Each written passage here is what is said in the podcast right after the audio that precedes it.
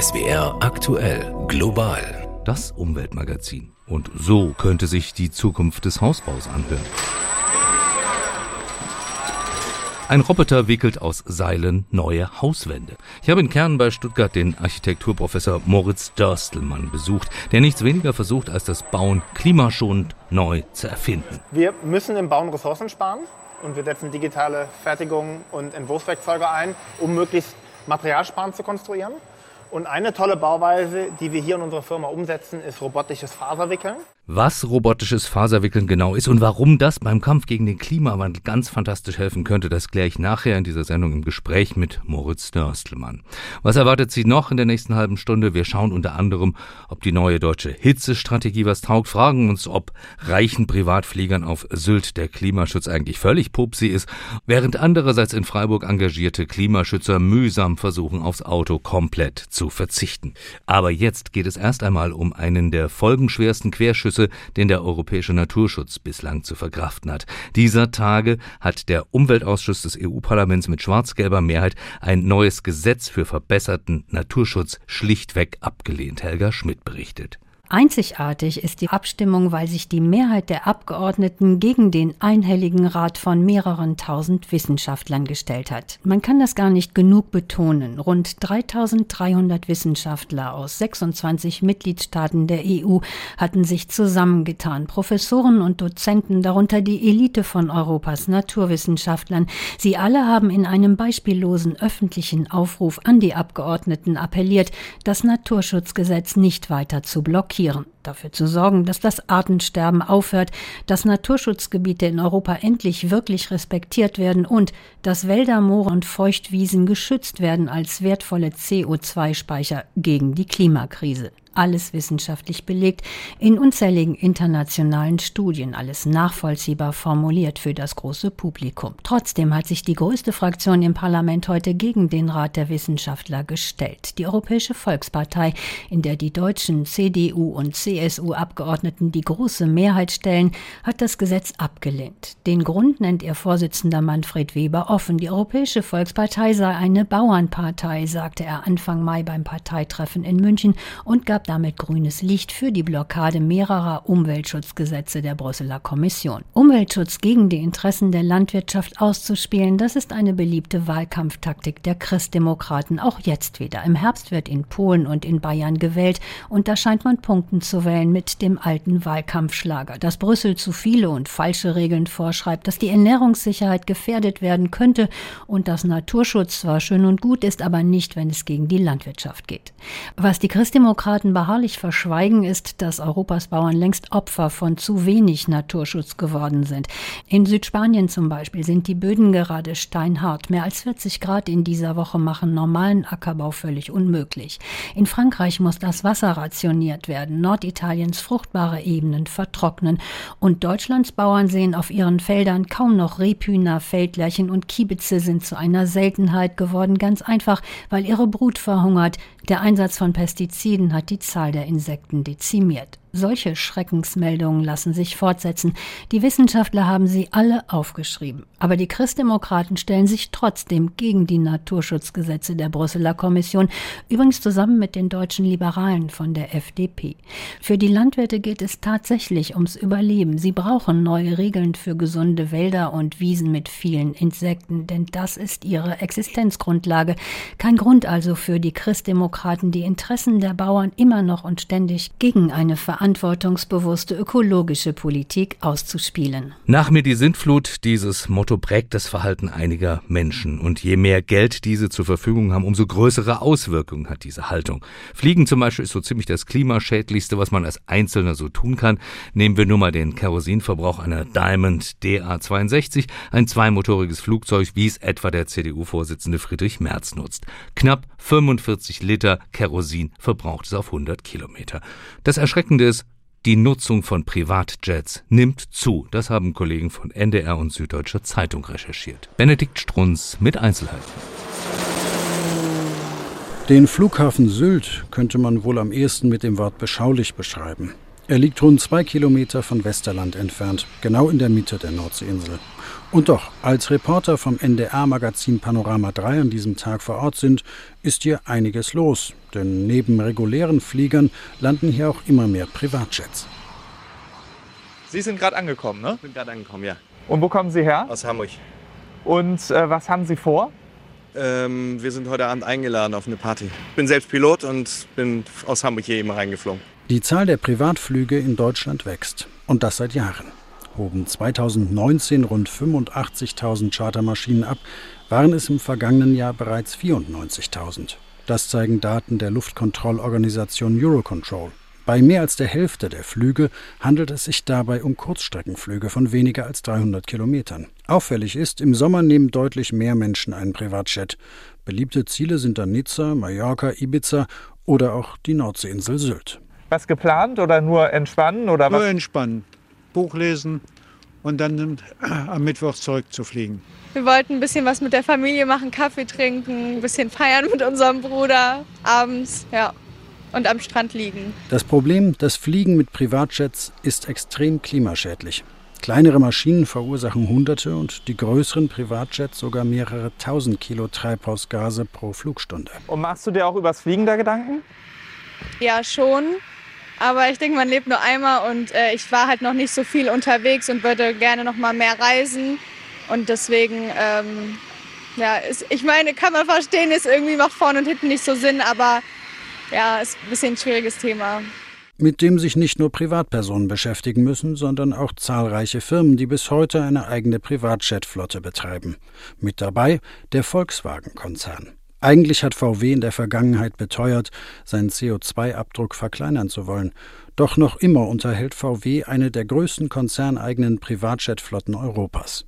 Und die Flüge der acht Jets nehmen nach Recherchen von NDR und SZ zu. Waren es 2021 noch 2650 Flüge, lag die Zahl im vergangenen Jahr bereits bei 2800 Flügen. VW hat seine Flieger dabei in zwei eigene Fluggesellschaften gepackt. Die Flieger können somit nicht nur für Geschäftszwecke genutzt werden, auch Privatleute können sie buchen. VW bietet sie zum Chartern an. So spart der Konzern auch noch die Energiesteuer auf das verbrauchte Kerosin. Dem Fiskus dürften somit jährlich Millionensummen entgehen. Julia Jirmann vom Netzwerk für Steuergerechtigkeit. Dass VW dieses Modell macht, ist insgesamt problematisch, weil es natürlich als großer Konzern, an dem es auch eine Staatsbeteiligung gibt, ähm, nicht nur äh, eine Vorbildwirkung hat, sondern dass ja auch äh, diese massive oder große steuerliche äh, Gestaltung vor allem bei großen Unternehmen eben möglich ist. Und das ist natürlich hochproblematisch. Ein Sprecher von VW erklärte dazu auf Nachfrage, dass man in der Firmenkonstruktion kein Problem sehe. Ziel sei, die Flugzeuge besser auszulasten und Leerflüge zu vermeiden. Zudem sei die Privatjetflotte nötig, da viele VW-Standorte nicht in der Nähe internationaler Flughäfen angesiedelt seien, genau wie der Standort des Mutterkonzerns in Wolfsburg. Auf der anderen Seite mühen sich tausende Menschen ganz redlich, ihren Anteil am CO2-Ausstoß weiter zu mildern, gegen den Klimawandel anzukämpfen und ihr Mobilitätsverhalten zu verändern. Das ist gar nicht so einfach. Susanne Henn mit einem Beispiel aus Süddeutschland. Der Freiburger Stadtteil Waldsee hat einen gut ausgebauten Nahverkehr und ist Teil eines Experiments.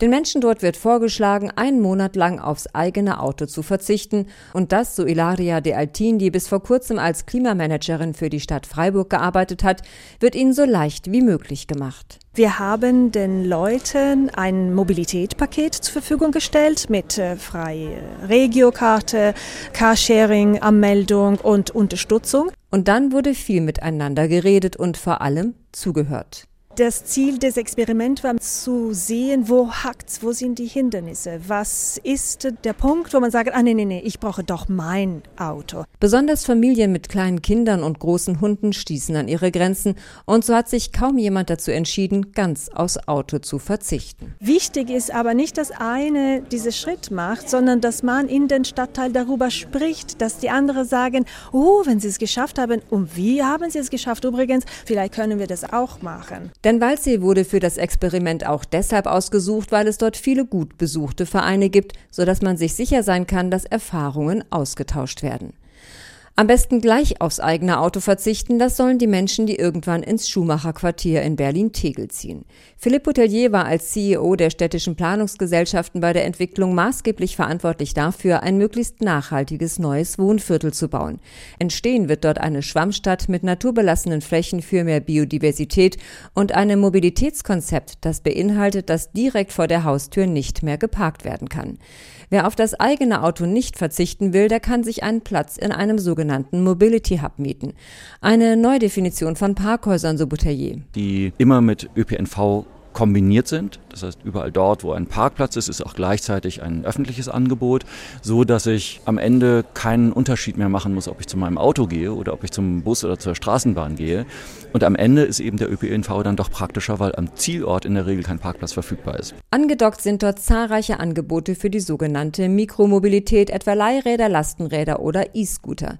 Die Mobility Hubs sollen zum Zentrum des Viertels werden. Dann haben wir eine Kita da reingeplant, einen Shop, dass man gleich dort eben auch einkaufen kann, einen Fahrrad, Reparaturshop, eine Paketstation und ähnliches uns überlegt. Also all das, was man so für das soziale Funktionieren auch braucht, ein Café. Noch ist das Quartier nicht gebaut, aber bald geht's los und Philipp Boutelier ist sehr gespannt, ob das Mobilitätskonzept angenommen wird, denn eines weiß er auch. Nichts ist schwerer zu ändern als das menschliche Verhalten.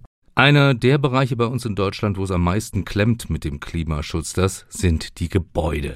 Da sind auf der einen Seite die vielen ungedämmten Altbauten, aber auch bei Neubauten gilt, die Klimabilanz von Beton ist verheerend. Weltweit gehen rund 8% des CO2-Ausstoßes auf die Herstellung von Zement, das Brennen von Kalk mit hohem Energieaufwand zurück.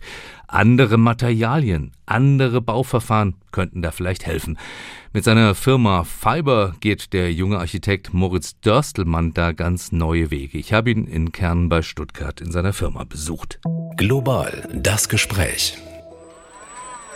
In einer zehn Meter hohen Werkhalle schwenkt ein einarmiger Roboter seinen bedrohlich wirkenden Greifarm. Flink fädelt die doppelt mannshohe Maschine präzise daumendicke Seile aus einem carbonartig schwarzen Material um die zahllosen Rollen einer langsam rotierenden Stahlkonstruktion, die hier die halbe Halle füllt. Es entsteht gerade aus hunderten Meter Seil ein Konstrukt, das die Älteren von uns vermutlich am ehesten noch an die einst beliebten Fadenbilder auf Adventsbasaren erinnern würde, wo man Fäden um geometrisch angeordnete Nägel gewickelt hat. Die Produkte der Firma Fiber im Jahr 2023 sind futuristisch anmutende, streng geometrische Bauteile und sie stapeln sich inzwischen an den Wänden der Halle. Ihre Eigenschaften sind beeindruckend. Eine mannshohe Säule zum Beispiel lässt sich mit einem Arm ganz locker hochheben, sie könnte aber andererseits das Gewicht eines Mittelklassewagens tragen. Einer der Chefs hier ist Architekt Moritz Dörstelmann und der 36-Jährige erklärt mir das Prinzip, nach dem hier gebaut wird. Wenn ich mir das hier angucke, diese Maschine, sieht so ein bisschen aus wie ein Kunstwerk aus den 70er Jahren, auch diese Gestalten, die hier rumstehen. Aber letztendlich, das, was ihr hier macht, hat so ein bisschen das Zeug, den Hausbau zu revolutionieren. Alle lastabtragenden Strukturen in der Natur sind faserbasiert. Äh, wir haben äh, Kollagenfasern in unseren Sehnen, Also Bäume. Bindegewebe. Genau, so, ja. also Bindegewebe und Sehne hat ganz unterschiedliche Struktureigenschaften, sind die gleichen Fasern, die gleichen Kollagenfasern, Ja. nur unterschiedlich angeordnet. Ja? Okay. Man kennt das auch vom Baum, wie die Zellulosefasern entlang Also der ihr Kräfte guckt wachsen. ganz viel in die Natur und setzt das dann in dieser Art Genau. und Weise um. Ist kein 1 zu 1 Übertrag, ja? aber die Konstruktionsprinzipien der Natur werden hier jetzt mit hochtechnischen Maßnahmen umgesetzt. Das heißt, der Roboter legt individuelle Faserstränge ab, um möglichst lastgerecht das Material einzusetzen. Und das spart enorm viel Material. Wir können extrem leichte, aber extrem stabile Strukturen robotisch vorfertigen als Bauteile für Tragwerke, Fassaden, Innenausbauten. Mhm, Also das, das heißt, hier können richtige Hausteile entstehen, ne? aus denen man dann auch was bauen kann. Richtig, genau. Das Ja. sind Baukomponenten, die im Bau eingesetzt werden. Und eingangs auch schon das neue Erscheinungsbild angesprochen. Ja? Das ist immer so in der Architektur. Ich bin von meinem Studium her Architekt. Ja? Und es ist in der Architektur ganz interessant, wie neue Prozesse, Baumethoden, Materialien eigentlich gleichzeitig ein neues Konstruktionsrepertoire, aber auch ein neues Gestaltungsrepertoire erschließen. Ja? Mhm. Und das Gleiche tun wir hier auch. Das heißt, es geht nicht nur um Materialeffizienz, sondern gleichzeitig äh, ist es mir als Architekt auch wichtig zu zeigen, es sieht halt auch anders aus. Wir erschließen ein neues Repertoire. Wir haben einfach eine neue Bauweise, die auch eine neue Gestaltung mit sich bringt. Ja? Und man kann unsere Strukturen auch wiedererkennen. Du bist Architekt und kommst dann aber auf die Idee, mit Computern solche Maschinen zu entwickeln. Ja, ja. Das Know-how fällt doch auch nicht vom Himmel. Wie, wie, bist du auf die Idee gekommen, sowas zu machen? Ich habe mich im Studium mit beweglichen Strukturen auseinandergesetzt. Ja? Also es ging eher wirklich um eine Kinematik, also so ein bisschen verträumt lebendige Gebäude, die sich bewegen können. Okay. Bin dann relativ schnell darauf gekommen, dass diese Bewegungsmuster, wie sie in der Natur umgesetzt werden, alle nur möglich sind durch diese Faseranordnungen in den, in den Strukturen. Ja? In Pflanzen, dann gibt es den Turgor, den Pflanzeninnendruck, der erstmal in alle Richtungen gleich wirkt, Mhm. aber durch das spezifische Fasergerüst dann eine Verlängerung oder eine Knickbewegung auslöst. Ja? Mhm. Und so bin ich dann in diese Faserwelt eingestiegen und dann wurde es irgendwann zur Konstruktionsweise. Damit habe ich mich äh, noch vor längerer Zeit an der Universität Stuttgart ähm, als wissenschaftlicher Mitarbeiter auseinandergesetzt. Und dann äh, vor jetzt schon mehr als sechs Jahren haben wir die Firma gegründet, äh, weil sich das Potenzial gezeigt hat, dass die Bautechnologie technisch reif ist, dass die Zeit reif ist, wirklich massiv jetzt Materialien im Bauen zu sparen Mhm. und wir deshalb jetzt hier seit sechs Jahren kommerziell aktiv sind. Das kommt jetzt gerade. Ne? Also man merkt einfach äh, mit dem ganzen Klimawandel auch, da muss, wir, wir müssen was grundsätzlich ändern. Richtig. Bauen ist zu ressourcenintensiv Ja. und zu energieintensiv auch. Richtig. Und solche, solche Herangehensweisen könnten das ändern. Genau. Also wir können auf sehr vielen Ebenen Material und Energie sparen. Ja. Das eine ist erstmal, durch diese räumliche, lastgerechte Anordnung des Materials haben wir einmal schon mal Riesenmengen an Bausubstanz gespart. Ja. Dann im Prozess selber. Der Roboter legt additiv da, wo benötigt ist, diese Fasern hin. Das heißt, ich habe ein abfallfreies Verfahren. Dafür wird nicht aus einem Block die Hälfte weggeschnitten. Und dann äh, haben wir modulare Strukturen. Ja? Das heißt, wir haben eine gewisse Komplexität im Planungs- und Herstellungsprozess. Das heißt, Danach du kannst lauter Dinge dann zusammensetzen. Richtig, genau. Ja, okay. Danach ist es aber ein relativ leichtes, einfaches Bauteil, was vor Ort auf der Baustelle gefügt werden kann, aber auch wieder reversibel auseinandergenommen werden kann. Also so eine Art raffiniertes Lego. Richtig, ich habe eine modulare Bauweise Okay. und ich kann Bauteile wiederverwenden, umkonfigurieren. Äh, jedes Projekt ist eigentlich aktuell noch ein Unikat. Wir sind gerade auf dem Weg hin in einer Serienfertigung von ähm, generell zugelassenen Bauteilen, aber aktuell sind es individuelle Projekte und mit jedem Projekt erschließen wir auch neue Materialien, erfüllen neue Anforderungen, äh, gestalterisch oder konstruktiv kommen neue Aspekte dazu. Genau, und gerade äh, sehr groß im Kommen sind, sind Naturfasern. Ja? Also die, die meisten Projekte, die wir jetzt in der Pipeline haben, sind tatsächlich Flachsfaserprojekte. Und in dem Zusammenhang äh, schauen wir uns auch die ganze Reihe von natürlichen Verstärkungsfasern an, unter anderem auch Hanf. Soweit Moritz Dörstelmann, Unternehmer und Professor am Karlsruhe Institute of Technology. In Holland steht schon eine Dörstelmannsche Fahrradbrücke aus Judeseilen und Roboter gewickelt. Also es tut sich was im Kampf gegen den Klimawandel und das ist auch nötig und immer dringlicher. Man muss sich bloß immer wieder mal klar machen, allein letztes Jahr sind in Deutschland 4500 Menschen an Hitze gestorben und mit jedem Grad zusätzlich in der Atmosphäre werden es mehr. Endlich hat die Bundesregierung reagiert, hat einen Hitzeschutzplan vorgelegt. Umweltmedizinerin Professor Claudia Treidel-Hoffmann hat daran mitgewirkt. Im ARD-Fernsehmagazin Klimazeit warnte sie, Ja, das ist genau das Problem, dass viele gar nicht glauben, dass Hitze gefährlich ist. Und deswegen ist das nämlich auch ein erster Schritt eines Hitzeschutzplans, einfach diese, diese Gefährlichkeit der Hitze zu transportieren. Was wir nämlich brauchen, ist eine Kerntemperatur von 37 Grad. Die muss der Körper konstant halten.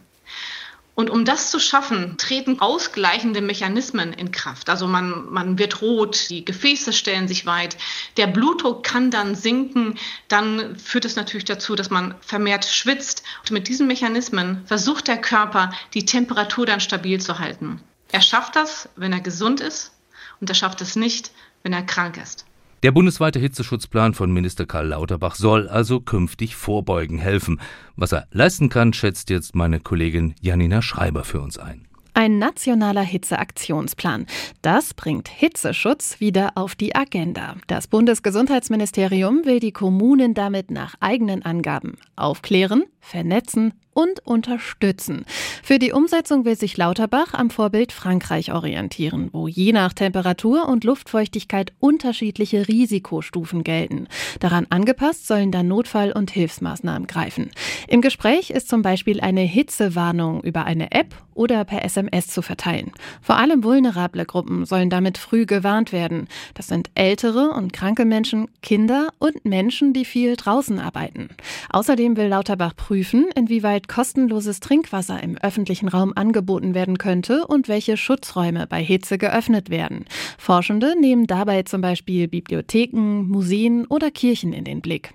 Das zeigt, umgesetzt wird Hitzeschutz auch in den Kommunen. Seit 2017 gibt es Empfehlungen der Bundesregierung, dass Kommunen eigene Hitzeschutzpläne ausarbeiten sollen. Passiert ist laut deutscher Umwelthilfe bis 2020 da noch nicht viel. Im Südwesten gibt es nun einzelne Städte, die bislang vor allem die Bevölkerung informieren. Mannheim und Karlsruhe haben sogenannte kühle Karten entwickelt. Auf der können sich Menschen informieren, wo klimatisierte Museen oder Trinkwasserbrunnen im Stadtgebiet sind. In Mannheim sollen Verhaltensregeln bei Hitze auch in den Straßenbahnen gezeigt werden. Doch langfristiger Hitzeschutz, das fordern Verbände, muss zum einen das Gesundheitssystem vor Ort stärken. Fachleute schätzen, dass dieses bislang nämlich nicht für extreme Hitzewellen gerüstet ist. Die Deutsche Stiftung Patientenschutz fordert, dass Bund und Länder Milliardensummen investieren. Zum anderen bedeutet Hitzeschutz auch städtebauliche Klimaanpassung. Beides kostet Geld. Deshalb müsse der nationale Hitzeaktionsplan neben Warnung auch konkrete Ressourcen bereitstellen, so die Forderung von Umweltmedizinern. Das ist vor allem deshalb wichtig, weil Lauterbach ja selbst in Hinblick auf seine Krankenhausreform nochmal gesagt hat, uns fehlt das Personal in den Krankenhäusern. Dabei ist das gerade mit zunehmenden Hitzewellen wichtig, denn der Bedarf wird hier steigen.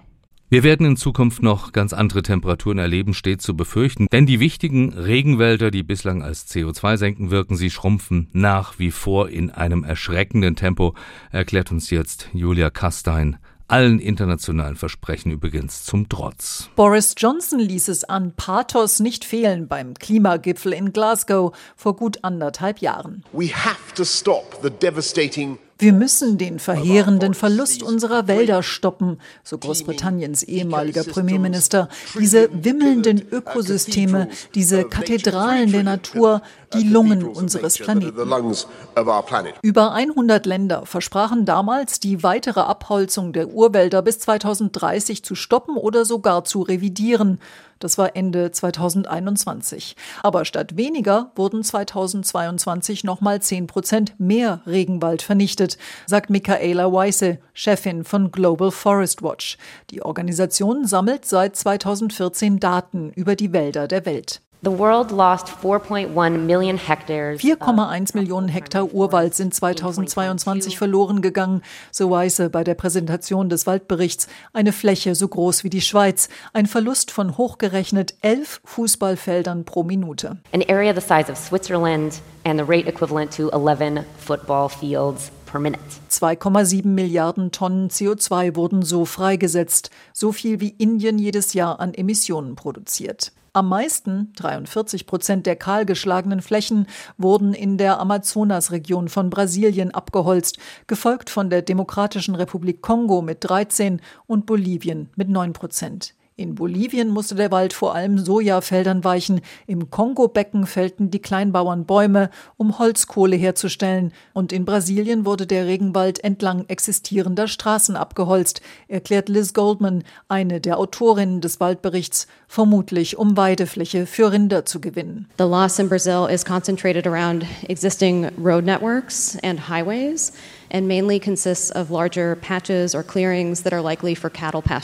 Ein Grund für den Abholzboom in Brasilien laut Waldforschern Politik. In den letzten Amtsmonaten des ultrarechten Präsidenten Jair Bolsonaro wurde deutlich mehr Regenwald gefällt als davor und danach.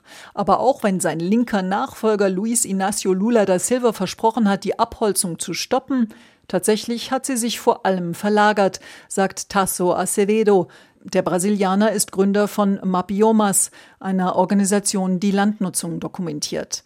Zwar hat die Europäische Union inzwischen den Import von Produkten verboten, die durch die Abholzung des Regenwaldes entstanden sind, aber stattdessen wird nun vor allem in der Cerrado, der Feuchtsavanne im Südosten Brasiliens, gefällt. 60 Prozent der Cerrado sind durch das EU-Gesetz nicht geschützt, aber dort kommen 70 Prozent der landwirtschaftlichen Güter her. Wenn wir also die Entwaldung stoppen wollen, dürfen wir nicht nur Amazonien schützen, sondern alles, sonst wird am einen einen Ort zwar weniger, aber dafür am anderen mehr abgeholzt. Das war Global, das Umweltmagazin. Danke fürs Zuhören. Am Mikrofon verabschiedet sich Axel Weiß.